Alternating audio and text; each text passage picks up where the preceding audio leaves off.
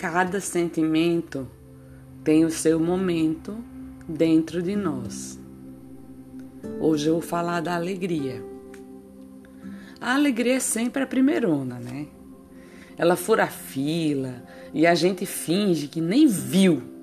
Afinal, é tão bom ter por perto.